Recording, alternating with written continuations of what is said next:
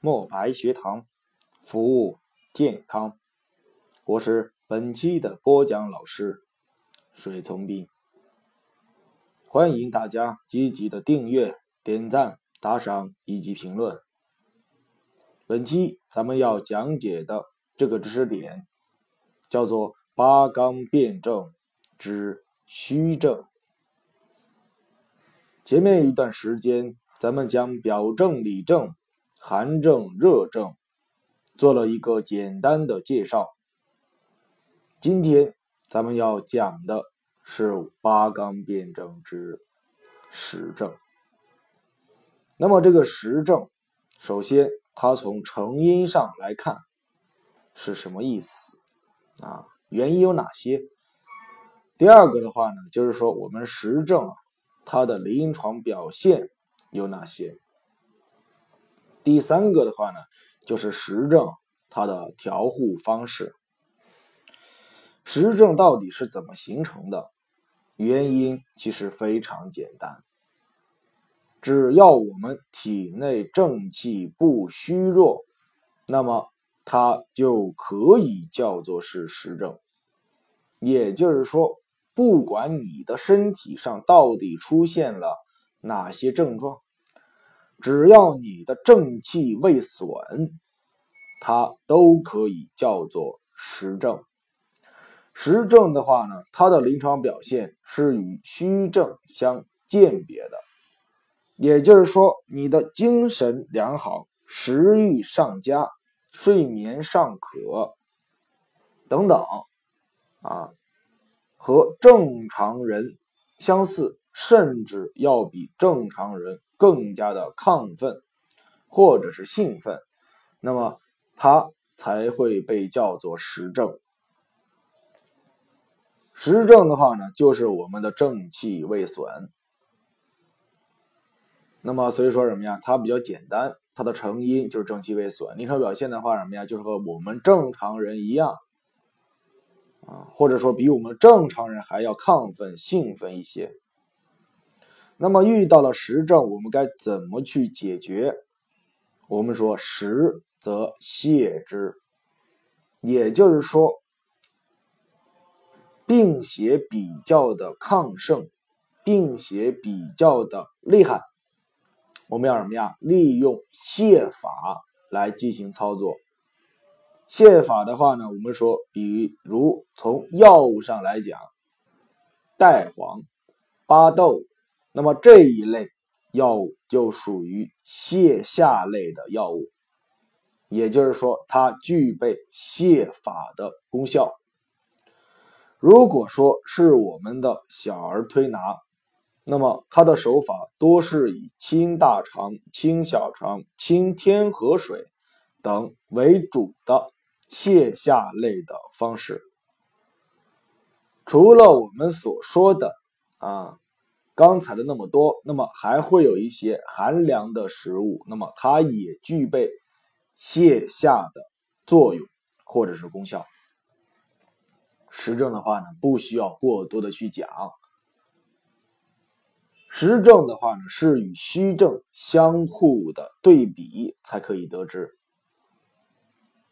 那么我们的虚证到底是如何而形成的？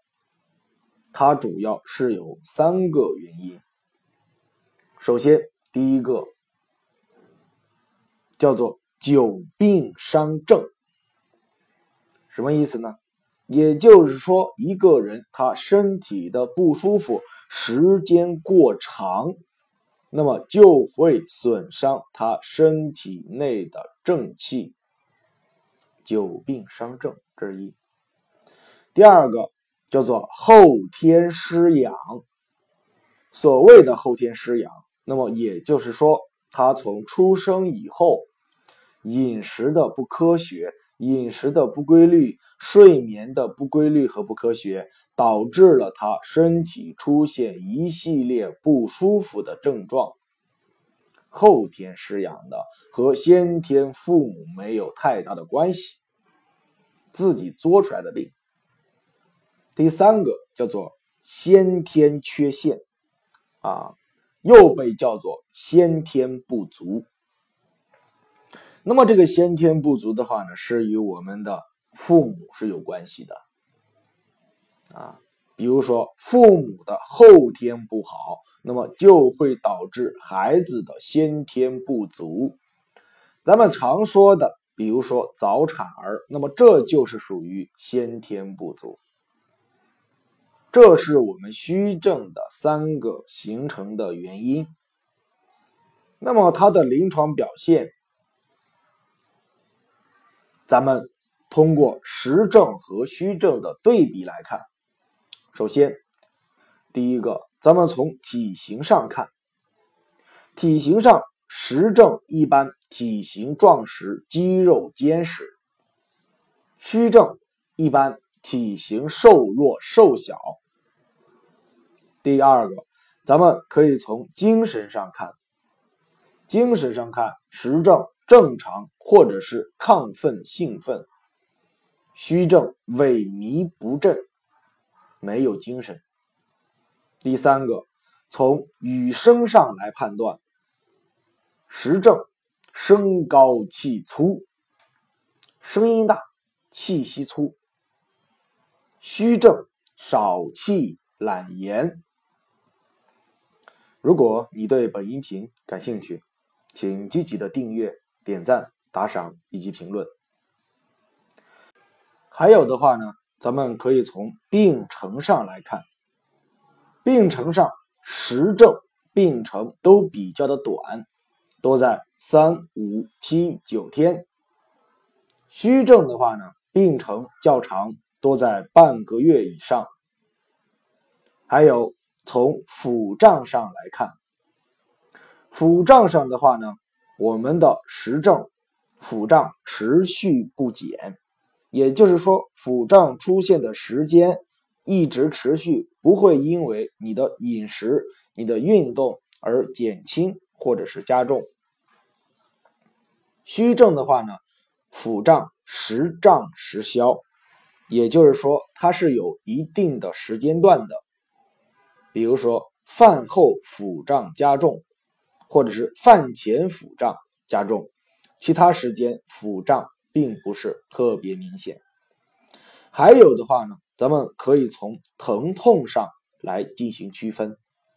实症的疼痛，疼痛巨暗，比如说从天掉下来一个大花盆砸到了你头，或者说走路不小心崴着脚了，疼不疼？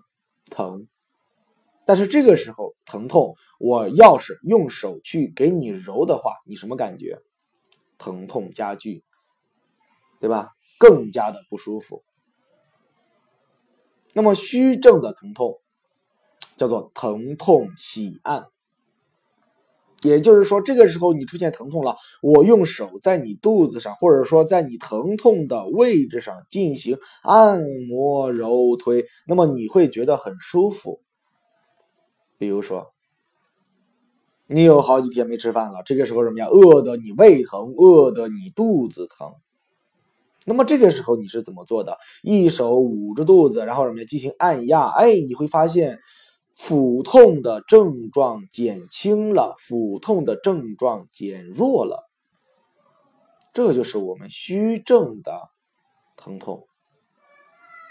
这是我们实症和虚症他们在临床表现上的这样一个区分和鉴别。